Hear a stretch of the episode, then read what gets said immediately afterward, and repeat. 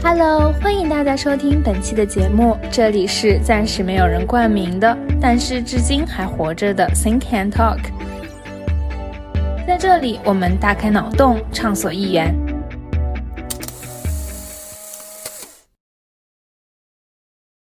死亡，人们听到这个词语会产生什么样的情感？恐惧、害怕，又或者是迷茫？博物馆。众所周知，博物馆往往作为学习参观的场所，供人们欣赏文物、艺术品等。将它与死亡主题结合起来，会产生了什么奇妙的反应？这次要分享的是一类特别的博物馆，那就是死亡主题博物馆。经过三年的疫情，在后疫情时代，生命和死亡的关系变得越来越明朗。他们的关系越来越被人们关注和思考，因为死亡是人类探讨生命过程中的永恒命题。而世界上有那么一些博物馆，他们把死亡的话题放置在了展厅之中，吸引着参观者前来。猎奇也好，学术也罢，这些博物馆的存在都提醒着人们，死亡这一话题并不是难以启齿的。一。宝贵的教育资源。死亡博物馆展出的展品包括了病故的民众的遗体、连体婴儿、感染怪病去世的病人、各样的器官、动物，甚至连死刑犯的遗体都可以在死亡主题的博物馆中看到。在泰国的曼谷，有一家名为施里拉吉的医学博物馆。它由当地的医院以及各种解剖寄生虫博物馆组合而成。馆内的展品不仅包括了疾病的标本，还有两千多具人体器官、旧石器、新石器时代的寄生虫标本、木乃伊遗体等等。馆内的展品随着医院规模的扩大，数量也在不断的增加。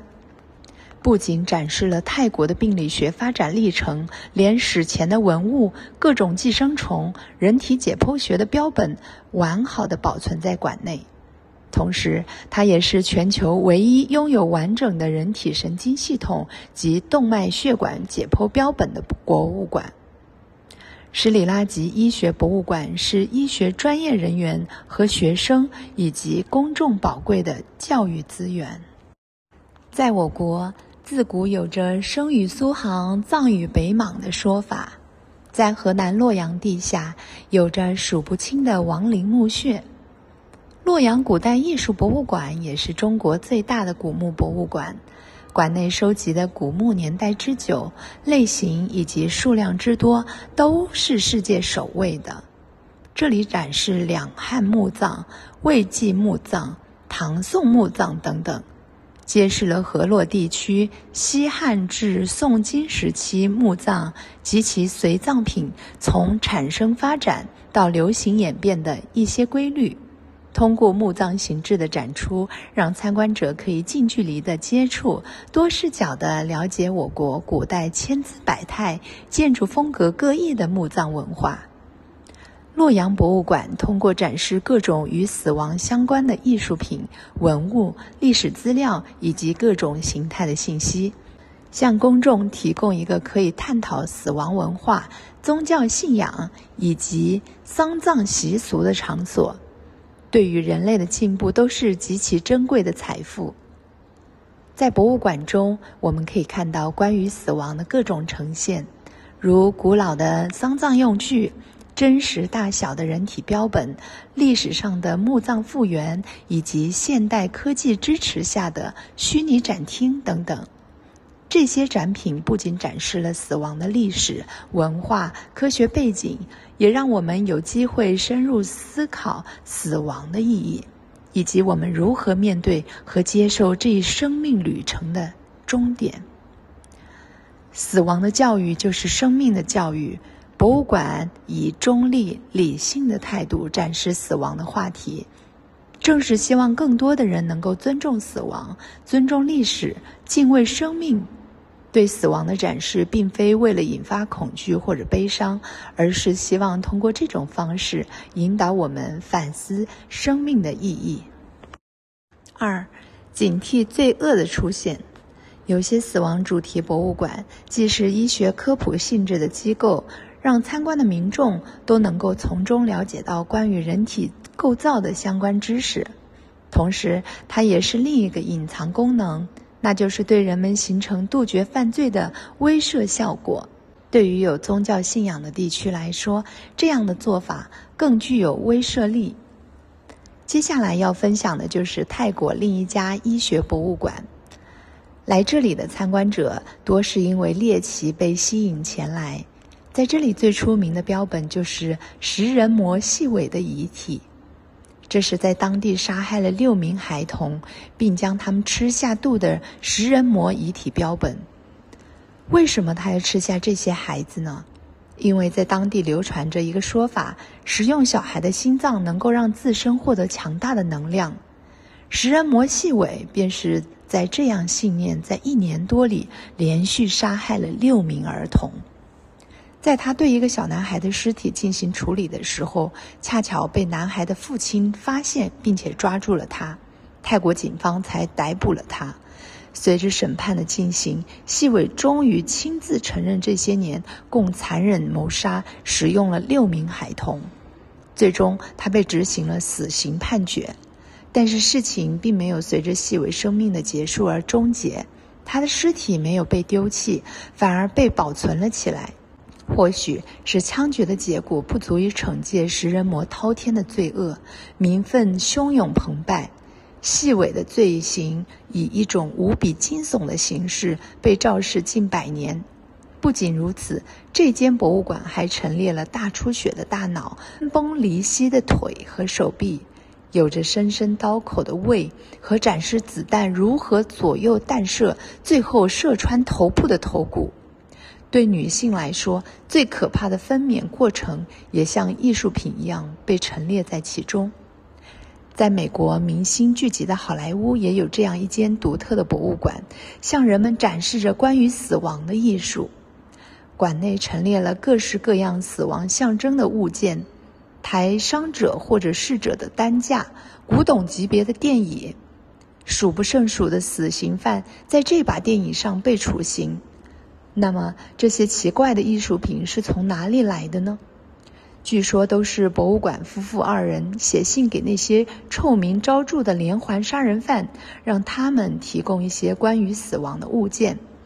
久而久之，馆内就堆积了各式各样的关于死亡的展品。最惊悚的便是在馆内陈列的法国杀人魔亨利·杜兰的人头，也就是人们所称呼的“蓝胡子”。这名杀人犯因为诱骗寡妇并将他们烧死，被处以死刑。现在在馆内展出的蓝胡子人头吸引着很多参观者前来，大家来到这里就是为了一睹这一头颅的真容。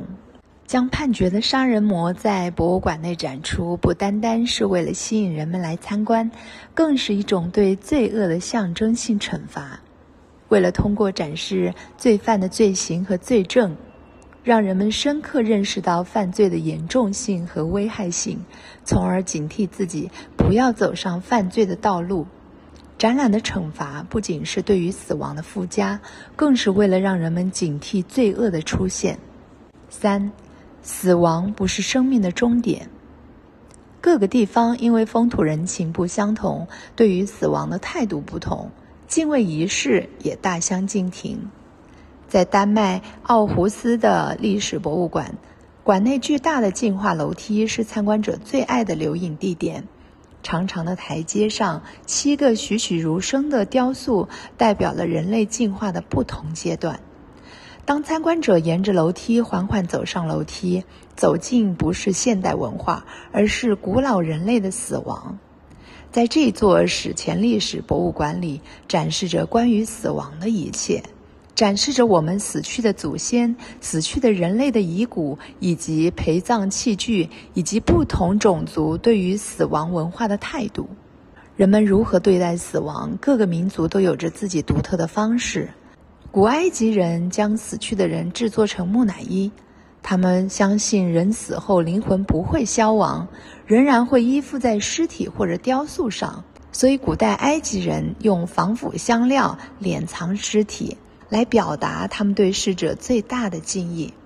在西藏，当有人去世时，人们将对逝者进行天葬，请喇嘛念经四十九天，超度逝者的灵魂。四灵和家属同哀，不说笑，不唱歌跳舞，不洗脸梳头，取下一代装饰，用最朴素静默的方式，让逝者的灵魂可以安静的上天堂。在博物馆内，占据入口最显眼位置的是一系列的欢乐的骷髅，这是另一种别具特色的风俗。印第安人会欢欣鼓舞地庆祝生命周期的完成。他们相信，在一年一度的亡灵节那天，去世的人的亡灵会回到家中，和生人一起度过这个节日。所以，在这天，人们会载歌载舞地高兴过节。这种面对死亡的独特方式，来自古代印第安人的信仰。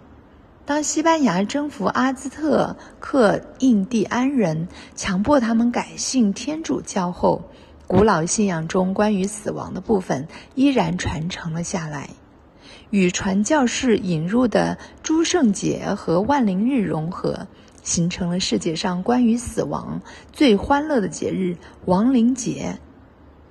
这一习俗可以在动画电影《寻梦环游记》当中欣赏到。人们制作亡灵面包，在公墓弹奏音乐，进行花车游行，将自己化妆成亡灵的样子，尽情狂欢。他们将骷髅涂上鲜艳的色彩，画上美丽的花纹，让他们在一众沉重的木石、脏气罐、裹尸布当中脱颖而出，让我们看见一场值得庆祝的死亡。正如电影中所展示的那样，死亡并不是生命的终结，逝者依旧活在群体的精神和记忆当中。唯有死亡才显示出生命的最高意义。死亡不是生命的终点，死亡是另一种生活的开始。生与死互为补充，才能完成一个生命的周期。四总结。